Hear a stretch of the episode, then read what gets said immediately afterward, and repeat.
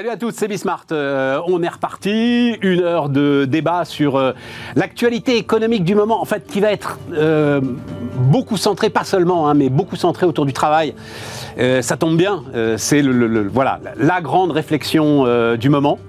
Il y a une loi travail en préparation sur laquelle on sait quand même pas mal de choses. Il y a des questions, alors on en parle très très régulièrement hein, autour de cette table sur la dynamique de l'emploi. Oui, mais dynamique de l'emploi tellement forte est-ce qu'elle ne veut pas dire qu'en face, on a une dynamique inverse de la productivité? En gros, il faut plus de monde pour faire moins de choses, ce qui n'est pas forcément une bonne nouvelle pas forcément une mauvaise non plus d'ailleurs, hein. euh, on va parler de tout ça. Et puis il y a évidemment en fond de source les réflexions profondes autour de la révolution du travail que pourrait apporter l'intelligence artificielle. Voilà, ça fait pas mal de points, euh, mais il y a aussi euh, des éléments du côté du côté de l'énergie, toujours l'énergie, industrie verte, etc. Les phrases assez fortes quand même de Bruno Le Maire. Hein. Euh, nous vivons un Yalta de l'industrie, dit euh, le, ministre de l'économie. Intéressant. Après, le problème, c'est que cette conférence-là, on n'a qu'un strapontin. Mais, euh, mais c'est intéressant. Tiens, et puis alors, une petite question avec laquelle on va commencer, autour des lobbies, ça m'intéresse. Allez, c'est parti, c'est Bismart.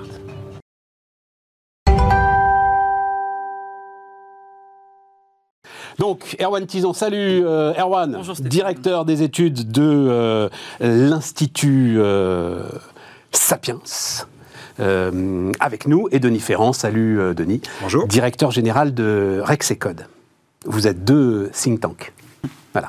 Et on a lu que l'Institut Montaigne, donc, mais vous connaissez l'histoire mieux que moi, je vais essayer de la résumer, haute autorité pour la transparence de la vie publique, qui, dans le cadre d'ailleurs d'une réflexion plus large de l'Assemblée nationale sur les lobbies, demande à visiblement certains think tanks, mais pas tous, vous allez nous le dire, de s'inscrire comme lobby. Et l'Institut Montaigne a refusé en disant non, nous, euh, on fait de la recherche, on ne défend pas des intérêts catégoriels. Euh, je sais que euh, Erwan, on a ensemble assez souvent parlé des think tanks, de leurs faiblesses euh, en France, etc. etc. Est-ce que tu as été sollicité d'abord par, enfin ton patron, j'imagine, Olivier Babot, sollicité par cette haute autorité, qu'est-ce que vous avez répondu? Alors non, on n'a pas été sollicité, mais on a été regardé par acquis de conscience un peu dans la définition. Et dans la définition, c'est clair et considéré comme un lobby quelqu'un qui va demander en termes d'injonction en fait à un parlementaire justement de pouvoir euh, de, réaliser une telle, action de manière directe. Donc du coup, vu que moi je considère qu'on est alors si, si, les think tanks sont des lobbies, dans ces cas-là, toute personne qui a pignon sur rue est un lobby. Euh, pignon sur rue, pardon, est un lobby parce que quand tu émets des idées, quand tu fais effectivement de la recherche, il y a chacun un prisme, chacun un prisme idéologique. on est plutôt justement un prisme pro-libéral et pro-technologie. Mais dans ces cas-là, moi je vais pas mettre un fusil sur la tempe de chaque parlementaire pour leur dire justement quoi faire. Euh, après, la pression qui peut gêner, qui peut être générée par justement la réalisation d'une certaine étude, parce qu'elle prend beaucoup d'ampleur, parce qu'elle va prendre justement le devant de la scène, le député ou le, parlementaire peut se sentir obligé lui-même de faire euh, l'étude en question. Mais c'est la même chose quant à la CGT qui bloque une raffinerie et qui demande le retrait d'un texte de loi. Donc dans ces cas-là, eux aussi doivent être considérés comme un lobby ou quand Greenpeace demande la... Oui, mais là où ça... Hum, je me souviens de cette étude qui avait été passionnante d'ailleurs, hein, euh, euh, faite par Tesmar et Landier, donc mmh. deux économistes, payés par Free sur les effets sur l'investissement en télécom euh, du quatrième opérateur très très intéressant, dont Montebourg d'ailleurs s'était emparé pour dire, euh, vous voyez la concurrence, euh, c'est absolument génial. C'est vrai que là, si tu sais pas qui paye, parce qu'il faut être transparent. voilà, c'est ça. Il faut, le dire. Et là-dessus, les... Et donc la liste des donateurs de Sapiens, par exemple, elle est ah, claire, elle est publique, elle est. c'est transparent parce que de toute façon, il n'y a rien de pire que de te faire attaquer sur justement une opacité. Donc autant être transparent à fond. Et la plupart des, think tanks le sont, hein, en disant bah voilà qui finance. Alors après, il y a aussi, et ça c'est dans la culture française, c'est pas parce qu'une entreprise finance des travaux qu'elle achète les conclusions. Et ça, nous, on est, on est, on est, on est extrêmement clair dessus. Oui, mais à ce moment-là, tu peux pas les publier, les conclusions, si elles les achètent pas. Mais non, nous, ce qu'on fait, c'est qu'on on, les achète du temps d'étude. On fait un partenariat, et des fois, il y a certains partenariats où on a des conclusions qui ne vont pas dans le sens de la personne qui souhaiterait justement qu'on aille. C'est ça aussi qui peut différencier d'un lobby, c'est-à-dire qu'on n'est pas un porte-parole, on est juste des personnes qui. Mais est-ce que, est-ce qu'à ce moment-là, tu as le droit de publier les conclusions? Ok, elle va te payer pour ton temps d'étude. Bien sûr, oui, bien sûr. Parce que nous, on a une charte, on a une charte où tout est inscrit de façon sur notre site internet. Ah, et tu as le droit de publier les conclusions, même si elles. On a des études qui sont faites, réalisées en partenariat. C'est pas génial dans ton business model, ça, à mon avis. Bah, c'est pour ça que les think tanks n'ont pas énormément de moyens non plus. non, parce qu'il il serait assez légitime à la limite que l'étude, ok, il te paye ton temps d'étude, mais l'étude, elle appartient à l'entreprise qui la paye. Oui, bien sûr. Après, libre à elle de la publier ou pas, ce qui se fait sur les sondages notamment. Là, ça peut ne pas être publié, mais, mais ce qui est important, en tout cas, et je parle pas pour tous les think tanks, mais chacun fait un peu comme il veut, mais si on veut justement que les think tanks gagnent en crédibilité et gagnent en poids, cette, cette, cette, cette euh, clarté, on va dire, elle doit justement être mise en avance. Avec le comme corollaire, on reste de toute façon totalement indépendant parce que tu as des chercheurs qui, enfin, quand tu regardes la liste de nos experts, en connais certains, il y en a certains pour leur faire tenir le stylo et leur dire ce qu'ils doivent dire, c'est très compliqué. Mais bien sûr. Mais bien sûr. Même chez Montaigne, hein, mais bien on, sûr. on a beaucoup d'experts de, brillants chez Montaigne aujourd'hui, même si Montaigne refuse de se catégoriser comme un lobby, je pense pas qu'il soit au sens stricto sensu, mais il y a beaucoup d'experts, il faut leur tordre le bras pour leur, parce que c'est des experts brillants et qui ont leurs propres idées. Donc je pense que c'est un faux débat. Le, le, le, Donc Montaigne a raison de dire non Montaigne a raison, parce que le problème c'est que ça vise, euh, en fait, quand tu es considéré comme un lobby en France, ça te vise à te disqualifier dans le débat public. Et vu que Montaigne porte une parole très forte, avec en plus à chaque fois des études qui sont extrêmement robustes, bah, c'est une manière pour certains de dire euh, leurs, leurs conclusions, justement, on s'en fout, parce que du coup c'est un lobby. Ce qui est un peu le cas de Rexecode dans le débat public, je trouve, euh, Denis. Euh, je ne peux pas voir une mention de Rexecode sans proche du lobby patronal. Proche, euh, proche, du patronat. Proche du patronat, proche des entreprises, appelle-le comme tu veux. Ah non, s'ils avaient encore dit proche des entreprises, ils écrivent toujours proche du patronat. tout à fait. Mais justement, c'est là où je, rejoins complètement ce que dit Erwan. Il faut être totalement transparent à la fois sur euh, les financeurs, mais également sur euh, les, les messages que, non pas que tu portes, mais la manière dont tu vas appréhender des sujets économiques. Nous, on dit clairement, et c'est affiché même dans notre, dans notre logo, enfin dans ce qu'est Rexecode, c'est-à-dire Centre de recherche pour l'expansion de l'économie et le développement des entreprises. C'est-à-dire que ce que l'on va regarder, le travail, la matière que l'on travaille, on l'apprécie à l'aune de l'impact qu'elle aura sur la possibilité pour les entreprises de se développer. C'est ta raison d'être d'une certaine C'est la raison d'être. À partir du moment où tu es transparent là-dessus, après, euh, la qualification lobby en not lobby, bon, déjà, nous, on n'a pas été, on n'a pas reçu de, de, courrier nous demandant de, de nous déclarer, donc euh, il faudra certainement qu'on aille se rapprocher de la HATVP euh, pour savoir dans, quel, dans quel cadre on se met, mais effectivement, spontanément, euh, tu, as, besoin d'être totalement clair sur ce que tu fais. Et nous, bah, c'est un peu la même chose que ce que fait Sapiens, c'est-à-dire qu'on prend un sujet d'étude, on le passe à la moulinette de notre regard macroéconomique, on regarde les conséquences qu'aura euh, telle ou telle proposition de politique économique ou telle ou telle que l'on peut porter dans le débat sur le développement des entreprises, sur l'expansion de, l'expansion de l'économie. Mais avec, on est d'accord, euh, on peut appeler ça un biais libéral. Oui, c'est un biais libéral, mais ça ne fait. Pour le développement des entreprises dans le système d'économie de marché tel qu'il est. c'est quand tu On a le même, hein, Denis, hein, je te rassure. Oui, hein, tout, à fait. tout va bien. mais c'est quand tu défends des intérêts qui sont de nature catégorielle. Euh, c'est ça qui ouais, définir euh, le lobby. Là, je comprends. On, ne défend pas une, catégorie, on, réfléchit sur les conditions du développement. Et les, je, souscris tout à fait à ce que dit Denis, mais un, un point aussi, parce que quand on entend lobby, j'ai même dit c'est fait pour disqualifier, les lobbies sont aussi essentiels à, la démocratie. Évidemment. Euh, que ce soit le lobby paysan, le lobby agricole, le lobby euh, justement des semenciers ou quoi que ce soit, on a besoin justement d'avoir des personnes qui sont organisées pour pouvoir porter la parole, euh, donc ce qui n'est pas notre cas, mais pour pouvoir apporter la parole catégorielle, parce que nous aussi, think tank, on se nourrit de la plupart de ce qu'on reçoit de la plupart des lobbies. Quand j'entends par là reçoit, c'est-à-dire les communiqués de presse qui sont envoyés, les études qui sont faites sur leur propre site internet, la FNSEA, euh, le confrérie paysanne, etc., quand on veut faire une étude sur l'agriculture de demain. Confédération, confrérie, je suis Confédération, pardon. Confédération. On se, nourrit, on se nourrit de la plupart des expertises pour essayer justement de trouver un contradictoire et essayer de voir les, les, toutes les, les, points de vue des différents. c'est là aussi qu'on a. Donc les lobbies, on en a besoin, mais on va dire qu'on garde ça pour le côté catégoriel. Je pense que les think tanks sont encore dans une autre catégorie. Mais ça va de pair avec tout ce qu'on s'est dit depuis des mois sur le fait que les think tanks n'ont pas la place qu'ils méritent dans le débat public. Et ça va de pair avec, mais euh, on va en dire un mot, enfin un on va en parler très très largement, avec cette espèce de désarroi autour de, du travail, de la valeur travail, et toutes ces choses-là. On sent bien que, y compris même d'ailleurs le sujet sur les retraites, c'est étonnant à quel point il n'était pas préparé euh, finalement, très très étonnant. Mais juste c'est ça qui m'y fait penser. Quand tu fais, alors débat très important, on va regarder, on va parler, euh, euh, on va parler inflation. Inflation et dépenses publiques, je ne sais pas si on aura le temps de parler des dépenses publiques, mais en tout cas inflation. Denis, tu t'es penché de très près sur cette histoire qui, moi aussi, je trouve très intéressante, une inflation auto-alimentée par les marges des entreprises. Euh, histoire qui est rentrée dans le débat politique. J'ai raconté ici que euh, moi, c'est euh, la France insoumise, en fait, ce qui j'ai entendu pour la première fois. La France insoumise, bon Dieu, le, nom du député de la Somme m'échappe là. Voilà, évidemment, François Ruffin gars qui bosse, la preuve, qui est venu dire mais qu'est-ce que c'est que cette histoire? Et en gros, tout à coup, la politique de la Banque centrale européenne pouvait devenir une politique de classe en demandant qu'on fasse des efforts sur les salaires, alors qu'en fait, l'inflation était auto-alimentée par les marges. Par les marges. C'est super intéressant. Ouais.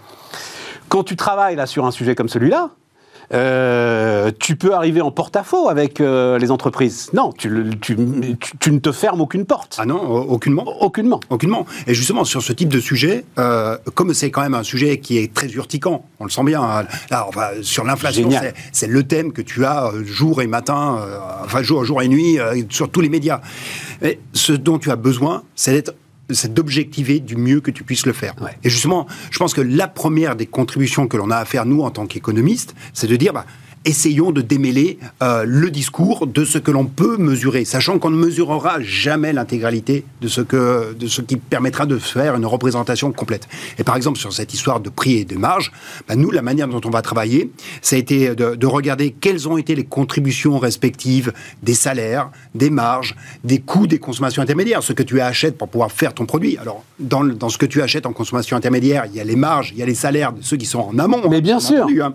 Donc euh, il y a une une part de, circularité dans le raisonnement, mais tu il faut que tu essayes de faire la part entre ces différentes composantes, comment elles entrent dans la formation du prix de production. Et ce que l'on voit, c'est que oui, il y a une remontée de la contribution des marges à l'évolution du prix de production, mais qui procède avant tout d'un phénomène de rattrapage et non pas d'anticipation des prix. Tu dis un phénomène de rattrapage, mais phénomène de rattrapage en France. Oui tu vois une différence entre la situation française et la situation de la zone euro, telle que, parce que c'est quand même euh, en conclave privé d'ailleurs, hein, c'est ça qui a rendu encore plus euh, étrange cette histoire. Euh, c'est en conclave privé que les économistes de la BCE ont commencé à dire bon Dieu, les boîtes sont en train de se goinfrer, et si c'est ça, notre politique monétaire est encore moins bien embarquée qu'elle ne l'est déjà. En fait, c'était euh, c'est parti de Philippe Lane, Philippe Lane, euh, donc le, chief économiste de la BCE, qui en fait, euh, très exactement, Denis, c'est parti de Reuters. Hein. En fait, c'est une indiscrétion, c'est-à-dire qu'il n'a pas fait, à aucun moment la BCE n'a fait, enfin, je crois, hein, n'a fait de déclaration validant ce sujet, tellement il est, comme tu dis, explosif et urticant. et c'est Reuters qui a sorti ça d'un conclave tenu par euh, la BCE euh, en Irlande. Oui, tout à fait. C'était euh, à Dublin, mais la BCE, après, a mis le discours de Philippe Lane sur son site. D'accord. D'une certaine manière. D'accord, d'accord. Et quand tu regardes, justement, c'est intéressant, on regarde le distinguo entre la France et la zone euro. Quand tu regardes les contributions de chaque pays, enfin les contributions respectives des marges, des salaires, des coûts des, des coûts des consommations intermédiaires, tu te rends compte que dans, en zone euro, oui, il y a une contribution des marges à la formation des prix de production qui est en accélération, qui, qui contribue de plus en plus à l'évolution du prix, mais ce n'est pas le cas en France, où le niveau des marges se retrouve inférieur à ce qu'il était euh, par rapport à la situation pré-crise. Et ça, c'est dû à quoi? C'est dû finalement à notre faible compétitivité? C'est dû au fait que l'économie française a moins de pricing power que euh, les euh, autres économies européennes? Enfin, en tout cas, celle de, celle de la zone euro Il y a des éléments qui, ont joué. Je pense qu'il y a aussi le fait qu'on a perdu, en termes de, prix, on a perdu notamment tout ce qui s'est fait sur du côté de l'énergie, avec la, perte de production que l'on a eue chez EDF. Tu as aussi une réduction des résultats d'exploitation qui a été très Enfin, les résultats d'exploitation du secteur de l'énergie a été très fortement à la hausse dans tous les pays européens. mais ça, c'est vrai pour les... Ah, et beaucoup moins Ouais, beaucoup moins en France. Et ça, ça, c'est un élément de contribution. Euh, est-ce que c'est le pricing power ou est-ce que c'est un défaut de réaction de la part des entreprises qui ont réagi avec retard à l'évolution de l'inflation? Rappelons-nous tout le débat autour de l'inflation temporaire euh, mm. ou, euh, ou durable. Eh bien, on a mis du temps à réagir. Et là, ça fait une différence, non pas tant d'ailleurs avec la zone euro qu'avec les États-Unis. Il y avait un papier très intéressant de la Fed de Kansas sorti au début de cette année qui montrait qu'aux États-Unis, les entreprises avaient été en anticipation de la hausse des coûts. C'est-à-dire qu'elles avaient augmenté leurs prix avant même que les coûts ne se soient d'ores et déjà propagés. Quand tu regardes ce qui s'est passé en France, tu vois d'abord la très forte augmentation des coûts des achats pour les entreprises, et ça n'est que dans un second temps que les prix ont réagi. Parce qu'elles sont gonflées de pognon, en fait, euh, les entreprises françaises à ce moment-là. Cet effet de liquidité voilà. importante des entreprises, ouais, ok, il y a un coût qui est en train d'augmenter, mais ça, va, on a, on a, de quoi venir. Ça va, ça va rester temporaire, on a de quoi venir, et puis je vais peut-être aussi en profiter, ce faisant, pour me gagner quelque part de marché en volume, parce que je ne vais pas augmenter mes prix comme vont le faire mes, mes, mes petits camarades. Sauf que bout d'un moment, tu es passé d'un choc temporaire à un choc durable. Et à ce moment-là, eh bien, euh, tu vas réaugmenter euh, tes coûts. L'exemple de l'agroalimentaire est vraiment frappant. Jamais les marges de l'agroalimentaire n'ont été aussi faibles que début 2022. Donc c'est vraiment le moment où ils se prennent la rafale des coûts. Et elles ont fortement remonté. Elles sont repassées au-dessus de leur niveau moyen de longue période, là, en toute fin d'année 2022. Mais c'est un rattrapage parce que tu as dans le même temps une baisse des coûts qui intervient maintenant et des prix qui ont réagi avec retard. Erwan? Comment tu regardes cette histoire euh, Elle t'intéresse d'une manière ou d'une autre bah, Bien sûr, mais Denis vient, de la, Denis vient de la résumer de manière, euh, manière parfaite. Moi, ce qui, me, ce, qui, ce, qui, ce qui va être intéressant, c'est la façon dont elle va atteindre justement le débat public. Est-ce que du coup, le, on va retenir l'explication complexe que vient de faire de, Denis? Encore une fois, c'est là où pour ça qu'on a besoin des think tanks. Tu vas dire que je retourne en boucle, mais ouais, on, alors, on va retenir le petit tweet justement d'une personne qui dit euh, bah, en fait, les, les, les, boîtes se gavent sur l'inflation est due aux boîtes qui se gavent et donc du coup, il faut mettre à bas le capitalisme. Et le, le j'ai l'impression que la, polémique, euh, enfin, elle est morte. Euh, enfin, j'ai pas, moi, elle me passionne, mais euh, j'ai pas l'impression que dans le débat public, elle soit restée présente très longtemps.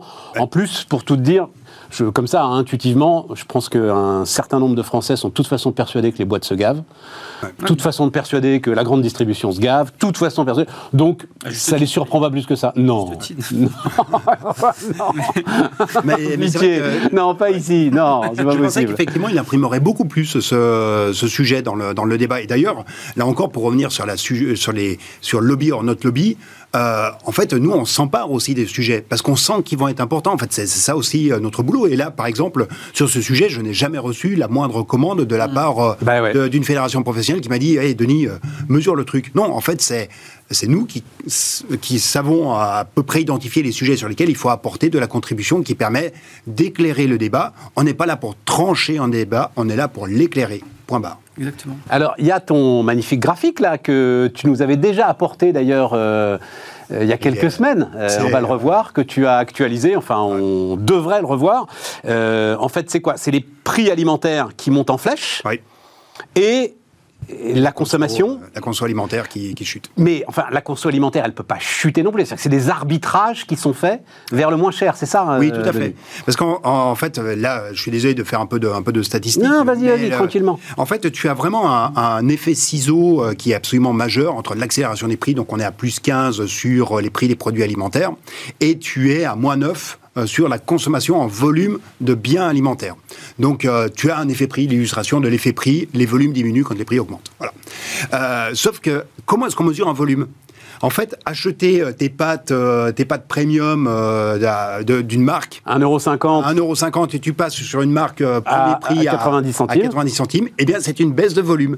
Tu as peut-être la même quantité de pâtes euh, tu as, c'est à chaque fois un paquet de 1 kg, tu as la même quantité de pâtes, mais la qualité nutritive, ou en tout cas la qualité qui est associée à la marque premium versus la marque premier prix, euh, est supérieure dans la marque premium. Comme, tu n'achètes plus cette marque premium, tu as une baisse du volume consommé, qui n'est pas une baisse de la quantité de pâtes que tu as mangé. Ok, ah ben voilà. Parce, que parce qu'en fait, je ne comprenais pas.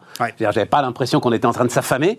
Euh, enfin, nous, évidemment, on est à l'abri de tout ça, mais que même, enfin, la, population était en train de s'affamer. Mais voilà, c'est ça le, c'est ça le sujet. Et puis il y a aussi un autre point parce que le, faut regarder bien le, faut regarder le timing. Et, rappelons-nous, hein, juste un mot, mais les objectifs de Carrefour, c'est 40%, euh, 40% du chiffre d'affaires en marque premium. Mm. Donc en, marque, pardon, en marque. Euh, marque euh, premier prix. premier prix.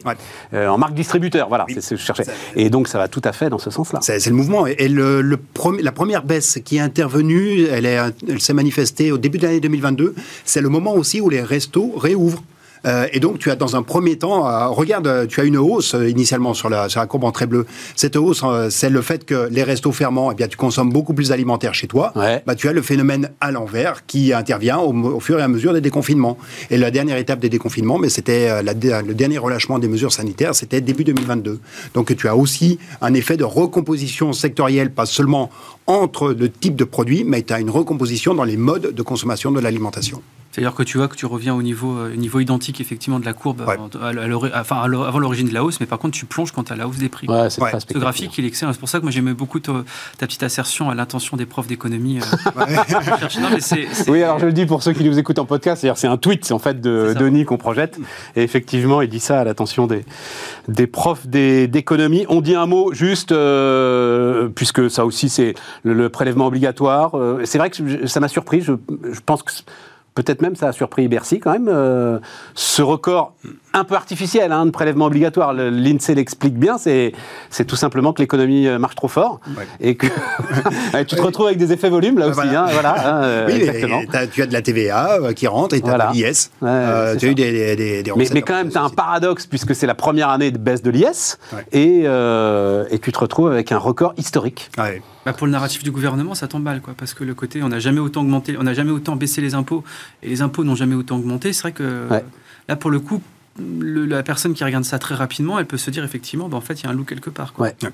Ou alors, c'est une démonstration de la courbe de, de l'affaire. hein. Exactement. Euh, Et un moment, quand tu, quand, tu réduis, quand tu réduis les taux, bah, tu augmentes la base. L'importance d'avoir des, in- des impôts à assiette large et, euh, et taux bas. Et Oui. tout bas. Alors en fait, j'y ai pensé, mais en fait non. Hein, c'est c'est- vraiment l'activité. Hein. c'est vraiment, c'est vraiment une sortie. De, enfin, c'est l'activité très particulière de cette période qui, euh, qui explique ça. Oui, tout à fait. Mais c'est Malheureusement, je ne crois pas euh, que ce soit la courbe de la fin. En tout cas, l'Insee dit pas ça, quoi. Non, voilà. non, non, c'était pour la boutade, mais ah, attention hein, quand même, euh, c'est euh, c'est important de bien penser la relation entre inflation Mm. et équilibre des comptes publics. La première année, l'inflation pour les comptes publics, c'est tout bénef. Parce que tu as des recettes qui sont assises sur les valeurs, les recettes de TVA notamment, bah, tu, en- tu engranges tout de suite le résultat en termes de, de recettes fiscales.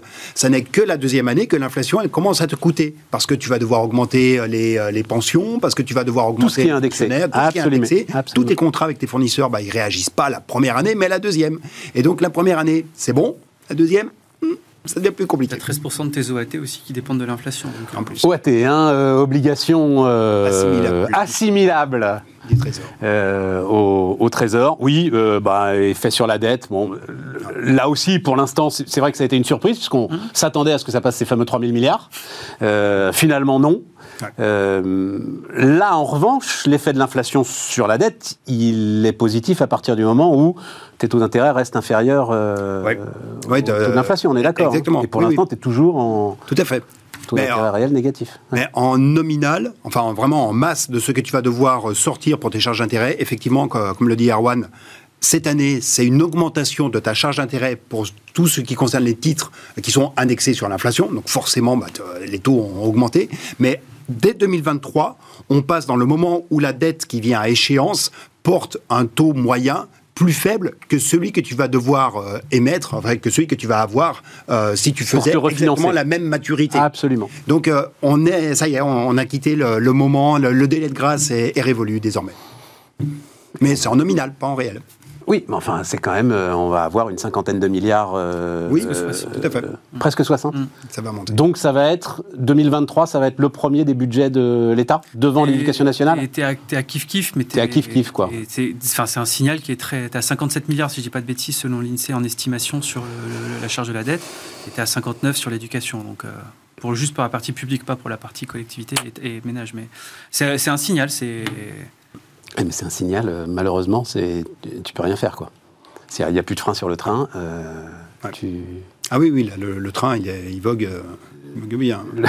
Le train vogue Ah, vogue, oui. Mais euh, tu sais très bien que j'ai une passion pour les trains, euh, Stéphane. Le train vogue. Tu sais, ça me fait penser à ce truc qu'on faisait, les Airbus 2. Et, et j'ai quand même vu à un moment, euh, c'est quoi? C'est ah oui, c'est ça. C'est donc c'était euh, la composition de Naval Group. euh, L'Airbus des mers est sur les rails. Ouais. Donc j'ai quand même eu ça. Et je crois qu'on est au bout des images journalistiques. Euh, on marque une pause et donc on parle du travail et de la valeur travail.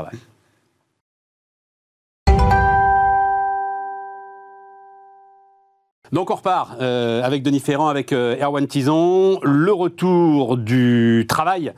Euh, alors j'ai plein de, j'ai- plein de sujets. on va peut-être commencer avec la productivité quand même, Erwan, parce que et, tu as travaillé dessus toi aussi il y a peu de temps. Voilà, il y a peu de temps. C'est un sujet qui est dans le débat pendant un petit moment. Donc je me suis dit, je vous laisse faire. donc on va voir le, la couverture de la note de l'Institut Sapiens autour de la productivité. Je te laisse tranquillement, Erwan. Résumer les points importants. Globalement, ça va pas être une surprise pour, euh, pour Denis, mais tu le dis en fait euh, très clairement.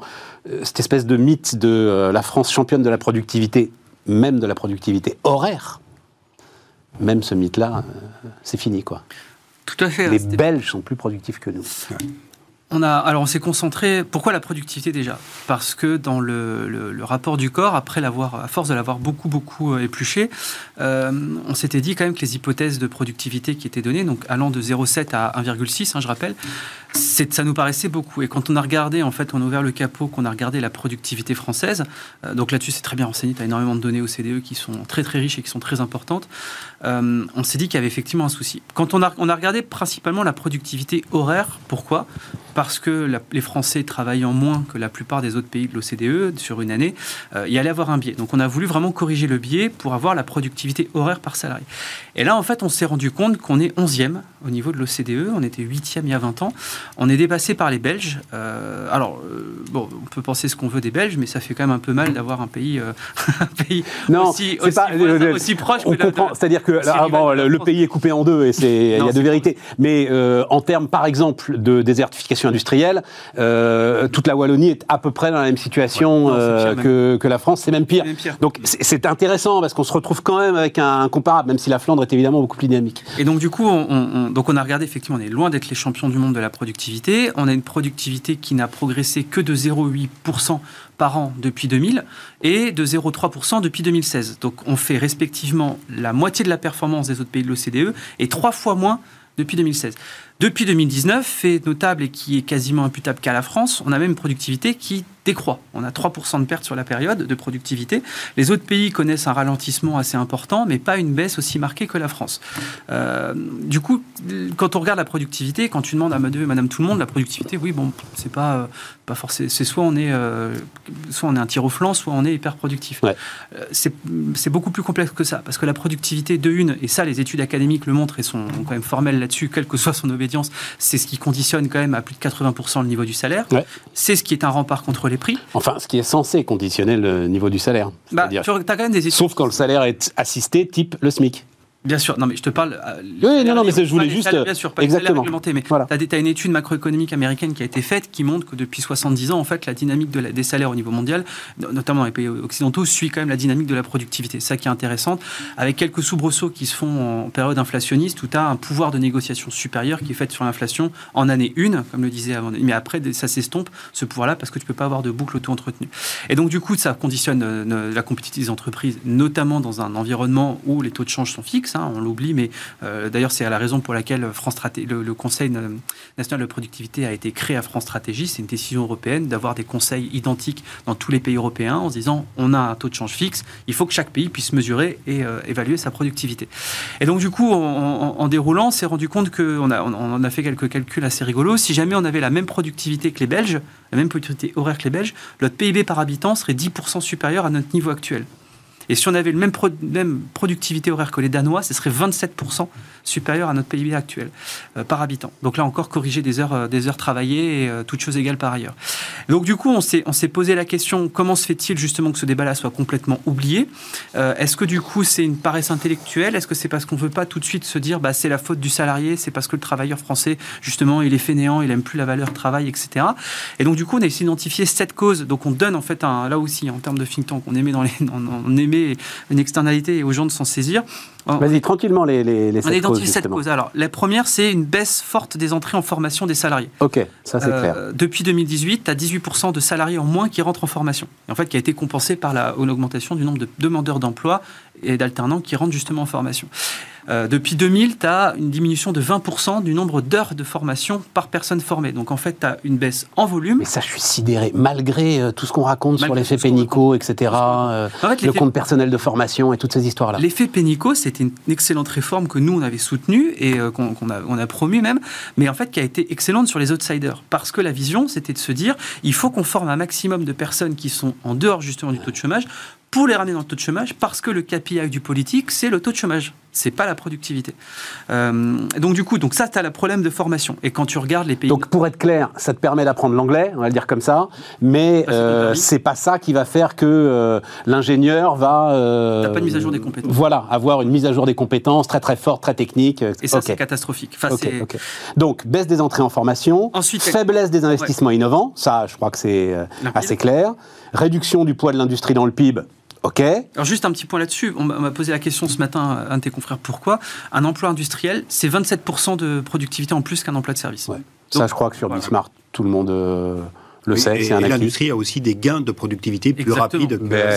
C'est à la fois, euh, c'est à la fois un effet niveau et un effet, euh, un effet vitesse de déplacement. Euh, tu peux pas encore faire les lits plus vite que, enfin voilà. Non, non, mais dans les professions de service, à un moment, effectivement, tu t'arrêtes.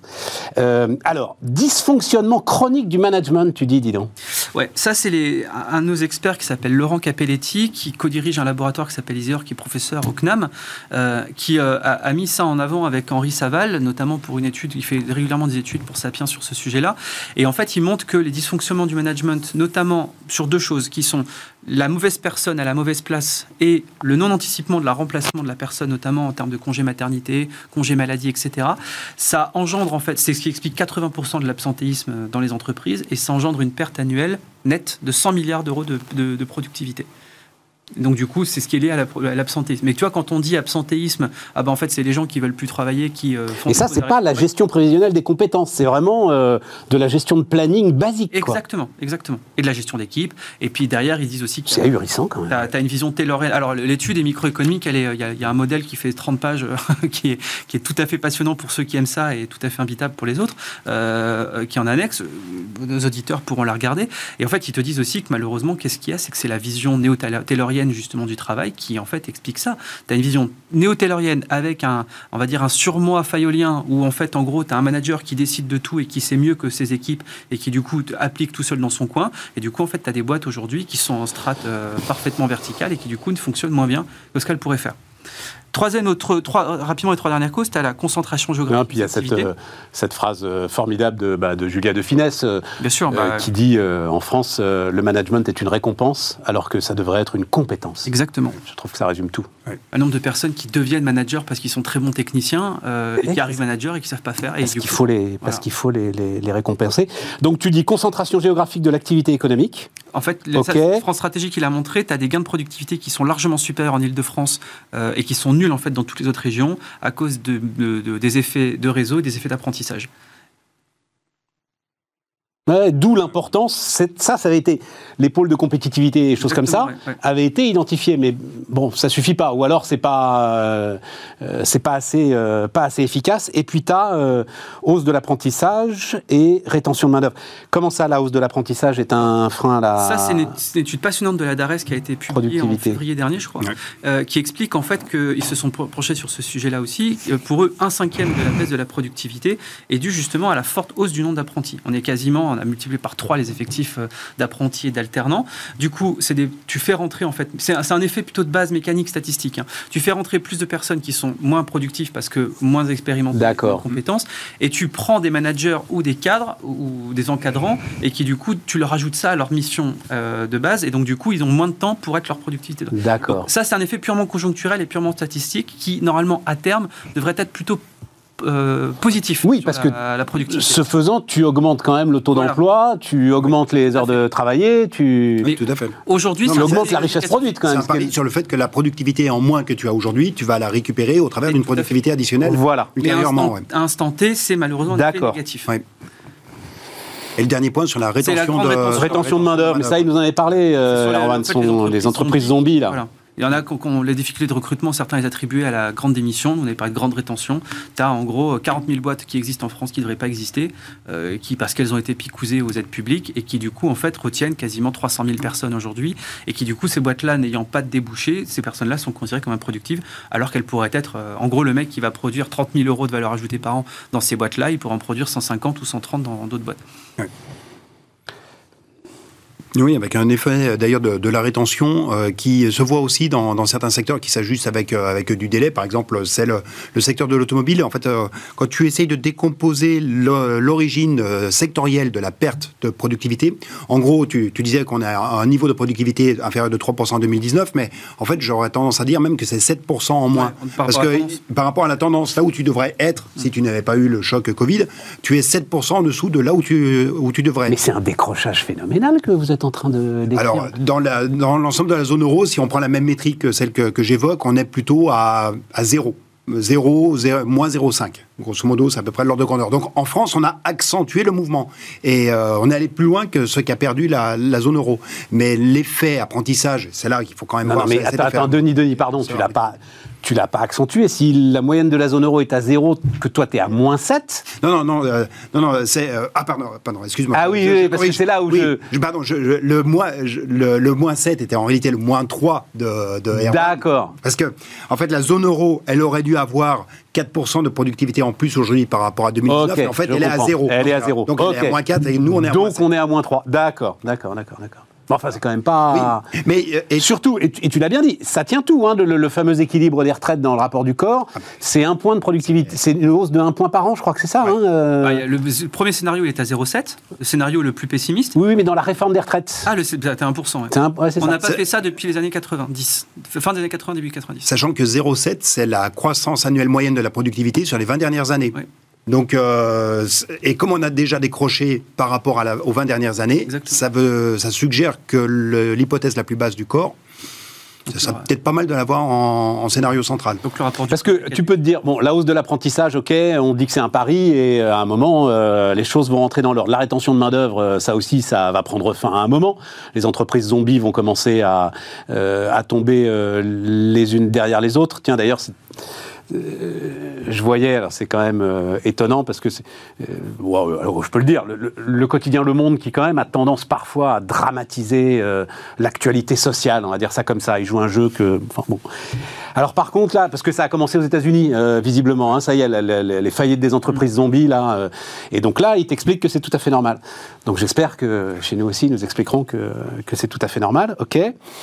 dysfonctionnement chronique du management, là, on n'est pas sorti de l'auberge. Non, c'est vrai qu'on mêle des, éléments de nature. Réduction de l'industrie dans le PIB, on n'est pas sorti de l'auberge. On va en dire un mot, mais on n'est pas sorti de l'auberge. Faiblesse d'investissement innovant, ça peut-être que l'investissement peut... Oui, mais euh, les, deux, les deux aspects sont liés. La faiblesse du poids de l'industrie et la faiblesse des investissements innovants sont tout à fait liés. Euh, une statistique qui me sidère tout le temps, c'est quand on évoque le poids de la dépense de R&D des entreprises, de, recherche et développement, rapporté au PIB. Mm. Oui, on en fait beaucoup moins que les Allemands. Mais quand tu rapportes la masse des dépenses de recherche et développement, non pas au PIB, mais à l'excédent brut d'exploitation dégagé par les entreprises, donc ce qu'elles seraient en capacité de consacrer à des efforts de recherche, bah, tu fais tu fais le même effort qu'en Allemagne. Et en réalité, c'est plus un effet de taille de ce que tu peux mobiliser qu'un effet d'effort individuel. Est-ce que c'est le bon critère, euh, Denis, les budgets de recherche-développement On dit sans arrêt, on, sans arrêt, on met en avant la faiblesse du budget de recherche-développement d'Apple, par exemple. Parce que euh, tout ce qui est robotisation, tout ce qui est euh, numérisation de la chaîne de production, tout ce qui est, pour employer des termes techniques, le end-to-end et toutes ces choses-là, c'est pas de la recherche-développment, c'est des investissements dans la modernisation de ton outil de production. Ah oui, oui, tout à fait. Et c'est ça qui booste ta productivité quand même. Oui, c'est ça qui va faire la différence. Non, mais, ce qui est déjà euh, sujet à discussion du côté de Apple l'est encore plus quand tu vas le faire à une échelle macroéconomique. L'observation macroéconomique où tu te contentes de regarder ce qui se passe en dépenses de R&D, c'est un, non-sens. C'est comme les, dépôts de brevets, quoi. je, suis ravi, les dépôts de brevets, mais enfin, c'est pas signe que derrière, tu vas euh, pouvoir euh, monter à l'échelle. Bon, et donc, quatre leviers pour tenter d'inverser la tendance. Et c'est pour ça que je suis content d'avoir mis les prélèvements, la courbe des prélèvements obligatoires d'abord, parce que tu commences en bon français, augmenter drastiquement les dépenses de formation professionnelle dans notre pays. derrière. Non, c'est vrai. Et nous, on explique dans la note que c'est euh, aux entreprises, parce qu'elles profitent directement de l'augmentation de la productivité, donc du coup, c'est aux entreprises de le financer, aux actifs, désolé de le dire, mais des fois, l'usager doit aussi financer son propre service. C'est un grand débat, ça. ouais. Parce que lui aussi profite via l'augmentation justement de son, de, son, de son salaire et donc du coup de son pouvoir d'achat. Donc après, on peut le faire sur des mécanismes. Mais, si tu veux de- qu'il le fasse. Il y a eu tout un débat passionnant sur le ticket modérateur pour la formation. Je ne sais pas où il en est d'ailleurs, euh, Bah, il, il va, il, va, il va ressortir très vite dans Il le va travail, mais Ouais. ça, un- Euh, euh, si tu veux qu'il le fasse, faut pas qu'il y ait de ticket modérateur. Que tu aies un ticket modérateur Mais- pour qu'il apprenne à faire de la peinture sur soi, Il je veux bien. il y a deux mais choses, pas pour se former sur les nouvelles Il y machines. a deux choses, Stéphane. Il y a le fait de mettre en place un ticket modérateur pour tout le monde. Et donc, dans ces cas-là, en fait, tu casses, euh, tu tu crées une désincitation près de 80% des profils. Et il y a le fait de, de- de faire supporter une partie de la formation parce qu'elle va être lourde, des lourdes formations. hein. Je te parle de formations qui coûtent 15, 20, 30 000 euros pour l'actif. Où tu leur dis, bah, tiens, vous allez rembourser sur 10 ans et ça va correspondre à un remboursement de 60 euros par mois. Mais vu que tu vas avoir une augmentation de, de salaire liée à cette formation-là de 200 euros, tu peux peut-être te permettre de le faire. Et donc, du coup, d'avoir des. C'est le même mécanisme que le CPF, mais d'un point de vue lycée sur le long terme. Et il, y avait, Denis euh, il y a récemment euh, Gilles Berset qui a sorti un travail qui était très intéressant sur euh, la rémunération de l'effort à la formation d'une Mm. certaine manière. Euh, Qu'est-ce que tu gagnes en salaire quand tu passes du SMIC au revenu médian? Et en fait, euh, bah, tu gagnes très peu. Mais bien tu sûr. gagnes très peu. En fait, tu dois. C'est terrible. L'écart, l'écart est, est- est très faible et donc ton gain à, à l- à se- à monter dans l'échelle des salaires est en réalité très, très atténué parce que tu perds certains services euh, sociaux qui te sont attribués aussi sous conditions de ressources. Enfin, tu as tout un ensemble de prestations qui disparaissent en même temps que tu augmentes dans l'échelle des salaires. Mais l'échelle est elle-même assez écrasée et c'est en France, parmi tous les pays européens, que le gain à l'effort est le, est le plus faible. Tout à fait. Parce que tu as des salaires qui sont cassés avec Ouais. des, des, des- des trappes, euh, des incitations qui sont faites à cause d'une échelle qui n'est pas lissée. hein. Et, et c'est particulièrement euh, terrible, en fait, pour les jeunes générations. C'est-à-dire, ceux qui démarrent aujourd'hui, euh, qui démarrent un tout petit peu au- au-dessus du SMIC, et qui réalisent le mal qu'ils ont finalement, mais euh, je- les entreprises n'ont pas le temps de l'expliquer, etc. Mais euh, ok, je vais te donner 100 euros de plus, ça va me coûter 400 euros. Euh, ça, c'est très, très, très compliqué. Un peu moins, mais enfin, enfin, ça dépend à quel. mais Dès que tu sors des 1,6, Oui, oui. Ah oui, c'est en ça, fait, bah. c'est ça le truc, 1,6 SMIC, hein, pardon. euh, Et tes effets de dès massifs. les effets Bah, de merci Fillon. C'était l'effet Fillon, c'était l'effet. bah, c'est malheureux, mais tu as créé une trappe à pauvreté. Ah oui. Et depuis, c'est rigolo, mais depuis l'effet, euh, la mise en place de l'effet Fillon, le salaire médian s'est concentré justement autour de 1,6 SMIC. Et il a augmenté deux fois moins vite que le salaire du D1 et du D9. Donc, euh, ok, dépenses de formation, investir massivement dans la robotisation. Mais ça n'a pas. Et Denis, là, on, avait fait un tour de France qui me rajeunit pas à une époque, oui, à Grenoble, hein, avec l'UIMM. Tu te souviens de Oui, ça oui, tout à fait. Mais c'était déjà la thématique, c'était il y a combien de temps? C'était il y a 10 ans? Oh, facile. Plus, que 10 ans. Plus que 10 ans. parce qu'il y a Oui. 10 ans, justement, c'était euh, le suramortissement de François Hollande qui permettait ça, cet investissement massif dans la robotisation. Il n'a pas été fait. Non, non, non, il n'a pas été fait. Mais pour autant, sur la robotisation, en fait, le, certainement le meilleur vecteur de robotisation, ça va être ce que les entreprises vont, ce que, la- ce que les économistes appellent en réalité euh, la, la substitution capital-travail. En fait, tu es, tu es sur une problématique euh, d'accès à la ressource première, qui est la ressource en manœuvre, qui est telle désormais que tu vas être incité à faire de la robotisation partout. où Tu pourras automatiser, bah, tu le feras. Donc euh, la, robotisation, ça fonctionne peut-être plus avec des mécanismes qui sont vraiment nichés dans le fonctionnement de l'économie au travers de, de dispositifs. Ils ont eu le suramortissement et ils ont eu, en sortie de Covid, moi j'ai reçu ici euh, au moins une dizaine d'industriels euh, avec tout ce qui a été France Relance. Ouais. C'est-à-dire qu'on on leur a donné, c'était c'était du don, c'est pas du prêt, c'est du don direct pour moderniser l'outil de production. Donc, à un moment, non, c'est juste pour dire, c'est le truc dont tu ne parles pas, c'est le chef d'entreprise lui-même, quoi. Mais bien sûr, Ouais. mais, non, mais on l'explique dans la, la- là c'est la synthèse, dans la note on explique un peu plus. L'IFR, l'Institut of Future of Robotics, il- donc qui fait des, des statistiques euh, annuelles justement sur le taux d'équipement des différents pays. Et là, ce qui est bien, c'est qu'il différencie euh, robots industriels, robots serviciels, robots à la personne, etc. Bah, en fait, ils disent que la France ne cesse de chuter. On perd à peu près une ou deux places par an dans le classement.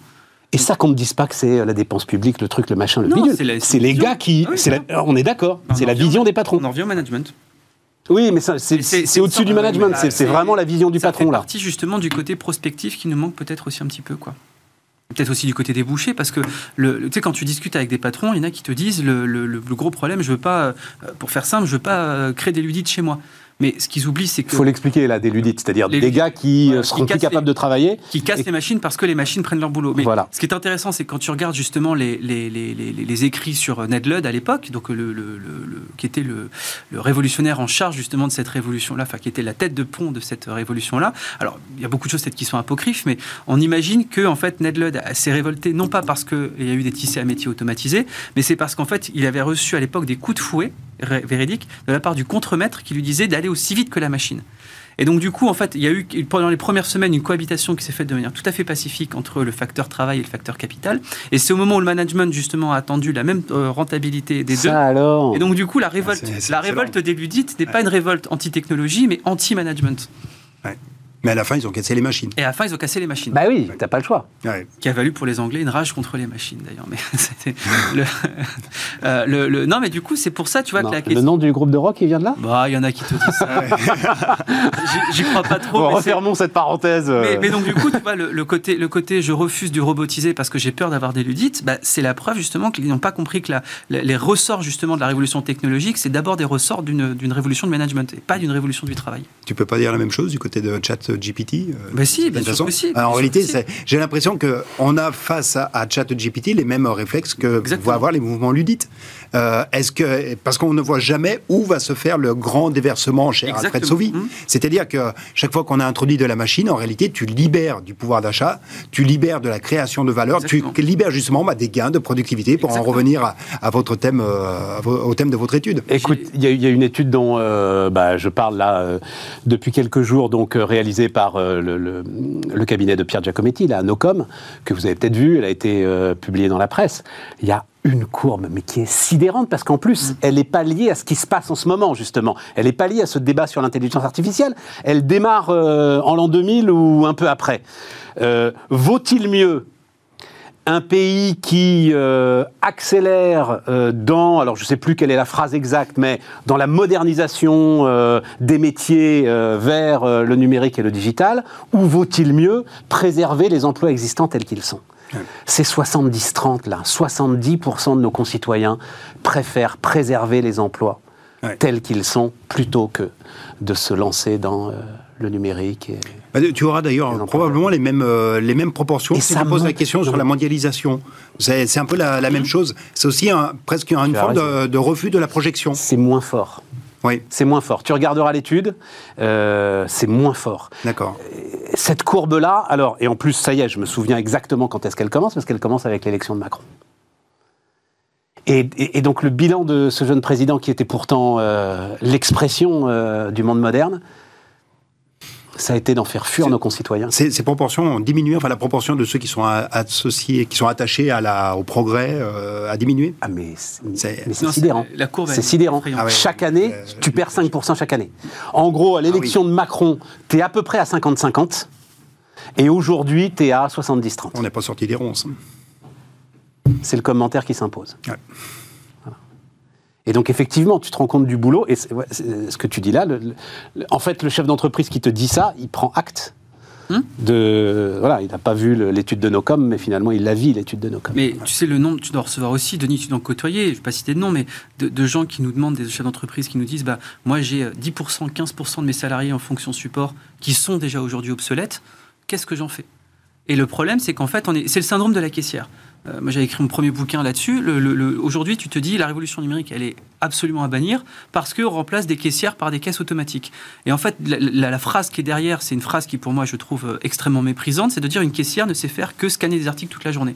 Et on ne se pose pas la question, comme l'ont fait par exemple les Danois, les Suédois, les Hollandais, des compétences tacites, justement, que peut avoir, euh, mm. on en a déjà parlé mille fois ici, la caissière qui se réoriente, qui devient euh, commerciale parce que du coup... Oui, mais parce que, alors, je tiens à, je suis, tu sais, défenseur de la grande distribution, moi, c'est comme ça. Hein, non, mais c'était pas un procès il se la pose. Non, non, mais en l'occurrence, il mais se la je sais pose. qu'il se la pose. Et, et, et, à chaque fois que je Mais discute avec eux, ils me disent mais mais il n'y aura pas de, de, de plan sidérurgie de la grande distribution. On a besoin de ces nanas justement ou de ces hommes, de ces femmes pour leurs compétences et pour aller dans les rayons. Voilà. Exactement. Mais ces personnes-là ne seront pas forcément non plus dans la grande distribution. Elles partiront. Peut-être. Mais même la grande distribution en a besoin On justement des euh, pour euh, guider le consommateur soit vers les marques repères, soit vers les marques Et premium. pour faire soit- ce déversement-là, il nous faut, nous on a calculé, il faut quasiment 4 points de PIB en plus Alors, nos auditeurs vont s'effondrer. 4 points de PIB en plus sur la formation professionnelle. Mais il faut aussi changer les structures parce qu'aujourd'hui, malheureusement. 4 points de PIB, il faut que tu me dises parce que je suis perdu, moi, fait 100 dans, dans- Ça fait 100 milliards, oui, si tu, veux te rapprocher des, si tu veux te rapprocher, le pays ultime là-dedans, c'est le Danemark. Le Danemark, c'est l'article 5 de leur constitution. Chaque salarié a le droit justement à une formation, chaque adulte a le droit à une formation tout au long de sa vie. Et ils ont 30% de leur population active qui est en formation toute l'année. Et donc, du coup, tu, tu, tu, tu mets 5. Mais ils ont 27% de productivité en plus que, que, que- Ouais. que nous. Tu, tu mets justement euh, 5 points de PIB, en- tu mets 5 points de PIB sur la table et tu fais en sorte que ce soit pas les branches qui gèrent parce que aujourd'hui les branches quand elles vont te dire ou une boîte va te dire c'est toute la logique derrière le dédit de formation. Je veux, je veux bien former le mec mais par contre il a intérêt à rester chez moi et pas partir euh, dans une autre branche ou dans une autre entreprise. Et donc, du coup, tu crées en fait une mauvaise appétence à former. Alors qu'aujourd'hui, le consultant du ChatGPT, toutes les gens qui vont justement être rendus obsolètes par le- le- ces technologies-là, eh ben, il faut capitaliser sur leurs compétences complémentaires, les développer, et donc, du coup, faire en sorte qu'ils puissent aller dans d'autres entreprises. Mais ça, t'as pas cette logique-là en France. Effectivement, c'est- on, on voit la formation uniquement par un bénéfice individuel, là où en réalité c'est un bénéfice collectif. Et justement, très dur, ça. appréhender la, la dimension euh, de la, de la formation au travers de ce qu'elle permet en termes d'augmentation de productivité générale de l'économie. Et, et c'est très important de redire ce que tu as dit tout à l'heure, c'est-à-dire que ce qui fait la progression du salaire réel, le salaire réel, pas le salaire nominal, le salaire réel, donc le vrai gain de pouvoir d'achat, c'est la productivité. Il n'y a pas de mystère. Sur 50 ans, tu regardes les courbes de salaire réel et les courbes de productivité, c'est ça qui te fait la, la relation entre les deux, parce que tu n'as pas une déformation durable de l'économie en défaveur ou en faveur du... euh, Non, mais en fait, tu n'as même pas besoin de regarder les courbes, c'est du simple bon sens. Mais oui, oui, mais, mais, Que tu sois rémunéré en fonction de la richesse que tu produis. Alors, mais, euh, par contre, c'est pas du tout du bon sens, parce que sinon, il n'y aurait pas ce débat-là sur la réindexation Ouais. des salaires sur l'inflation.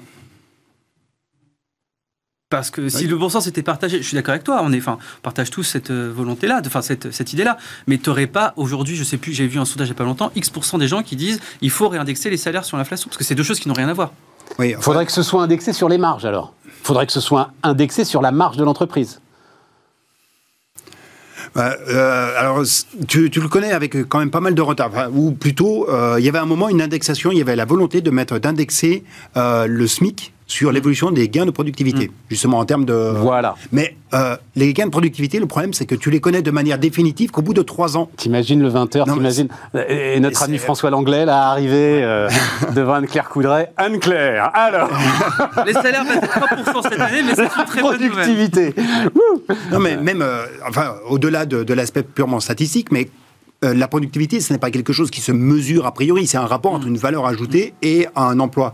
La valeur ajoutée, tu la connais de manière définitive sur ce... Par exemple, là, pour l'instant, on connaît la, la, la dernière année où la productivité est mesurée euh, vraiment strictement, c'est 2019. Non, mais attends, attends, attends. Donc, euh, sur les, sur les comptes publics, mais l'entreprise, sa valeur ajoutée, elle les connaît, connaît. au moment où elle fixe son prix de vente. Elle a ses prix de consommation intermédiaires.